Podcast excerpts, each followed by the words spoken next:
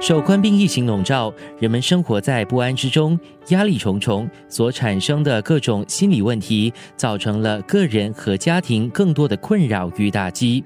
前所未有的居家办公和居家学习，生计严重的受影响，熟悉的生活方式不在，许多人在短期内无法适应。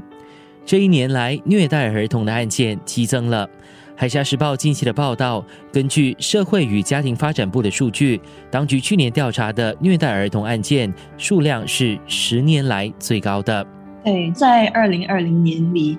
啊，我们看到了儿童保护组调查的案子增加了二十八些，所以这些案子的增加的原因呢，主要是因为我们的社区伙伴准确的报案。此外，就像你所说的，就是冠状病毒疫情也影响到了许多家庭。那对于这样子的一个趋势啊，你们做了什么？所以我们会啊，就是继续的和有关当局，例如警方、青年法庭、学校。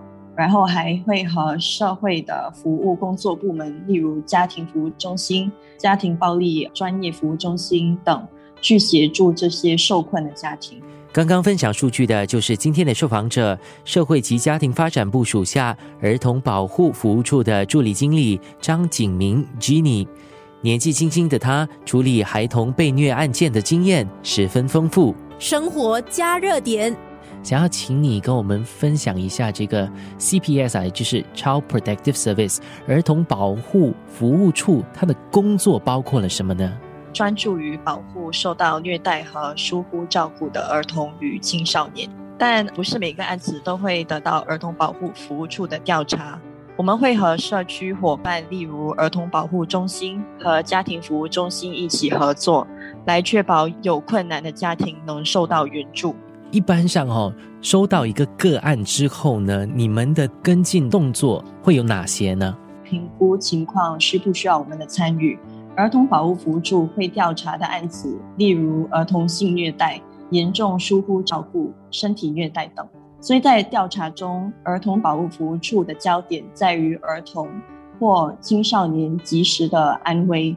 我们首要让孩子能安全的留在家庭的照顾下。但在不适当的情况下，儿童保护服务处将安排让孩子暂时的住在亲戚、寄养家庭或儿童之家里。嗯，如果你接到一个个案呐，你首先要做的是什么？嗯，我们当然会和儿童或青少年，然后还有和他们的家庭一起谈。呃，来了解家中的情况，当然要建立好关系。一旦儿童信任我们过后呢，就会分享就是家中所发生的事情。要得到他们的信任，不单就是和他们经历一次，好像就是跟其他人一样，我们需要不断的一直建立啦，就是可能会在他们的学校和他们见面，或者在他们比较熟悉的环境和他们谈。生活加热点。经理从事这份工作已经四年，他跟我分享了加入的原因。大学时期当义工的经验，深深的影响着他。生活加热点，我读过一篇报道嘞，就是说你们手上的这些个案哦，是没有一个终止的，就是他永远要 follow up，继续的跟进的，所以工作一定是很繁重。是什么鼓励着你继续在这份工作上面？当初想要加入的原因，就是在。念大学的时候呢，也有去做一些义工，然后在义工中也有看到，就是一些受困的家庭吧，他们真的是无法得到他们需要的一些援助。就是在我的义工的经验上呢，我有看到一些儿童在家中受到虐待。所以之后呢，我也想参与这份工作，然后希望就是能有所贡献吧。为什么持续的在这份工作里呢？也是因为能看到孩子们安全，然后开心的成长。一个案子完了过后呢，我总会感到很心安。生活加热点。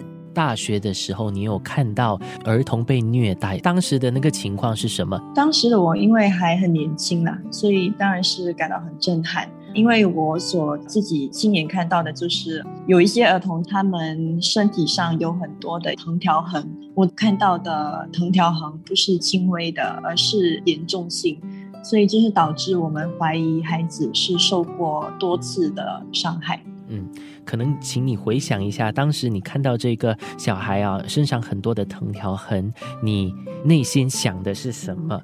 其实我也是不知道要该怎么做了。嗯，不过就是第一个反应就是想要了解一下家中其实发生了什么事情，然后父母亲是否有可能因为其他的一些生活上的困难，然后无法去照顾孩子。当时的你，年轻的你，不知道对于面对这样子的情况，你可以怎么做，所以你加入了这份工作，就是要知道对可以做些什么来帮助这些孩子。